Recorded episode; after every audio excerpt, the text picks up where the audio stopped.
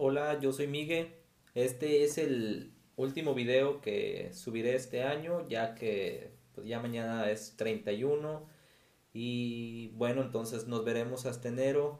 Pero antes de terminar el año, me gustaría compartirles mi opinión de cómo saber o cómo considero yo prudente cuándo retirar las ganancias que obtienes a la hora de invertir algunos creen que es prudente retirar cada semana, cada mes, sin embargo eh, no siempre es posible ya que algunas veces incluso van a terminar el mes con pérdidas eh, temporales o, definitivas, como sea. Eh, la idea es que siempre en mi punto de vista es a largo plazo. Sí se puede considerar esto como a corto plazo, sin embargo, cuando tú reinviertes lo ganado, pues es probable que termines ganando mucho más.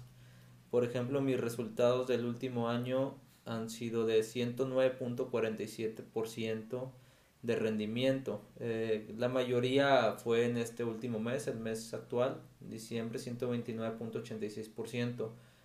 Todo esto mm, ha generado muy buenas ganancias, prácticamente es duplicar la inversión, aunque comencé perdiendo en enero este 35%, luego 20%, luego 15%, llegué a estar en una pérdida de algo así como menos 70%, algo así en marzo. Mm, eso creo que se alcanzó a ver al principio cuando subí el primer video aquí y pues muchos incluso no creían que se pudiera ganar, etc. Yo considero que hay que ponerse una meta. Si tú lo que deseas es ganar, un ejemplo, un extra de 100 dólares mensuales, pues debes de basarte más o menos cuál es tu rendimiento que tienes regularmente para saber cuánta inversión vas a hacer. Por ejemplo, si inviertes 500 dólares y tú quieres generar, no sé, un 10% mensual, serían 50 dólares y pues es lo que podría retirar. Realmente podrías retirar en el toro la cantidad que tú quieras, cuando tú quieras, pero yo considero que es mejor esperarse a, a una meta cada 15 días, semana, mes o incluso hasta el año para ver cuánto dinero puedes hacer, ya que muchos de los que he visto en comentarios, la mayoría quieren tomar esto como una fuente de ingresos, sino como algo para ahorrar y hacer crecer tu dinero. Si esa es tu idea, bueno, entonces te, te recomiendo retirar por ejemplo, mensualmente el excedente de ganancias. Es decir, si tú inviertes mil dólares y haces mil doscientos dólares, sería retirar esos doscientos dólares. Si duplicaste tus mil dólares, eh, retirar todo lo excedente de arriba de mil dólares. Si un mes llegas, llegara a, a tener una pérdida de un 20%, que serían 200 dólares momentáneos, yo considero que sería una buena idea em, entonces mantenerlo, a esperar a recuperarte esos mil dólares.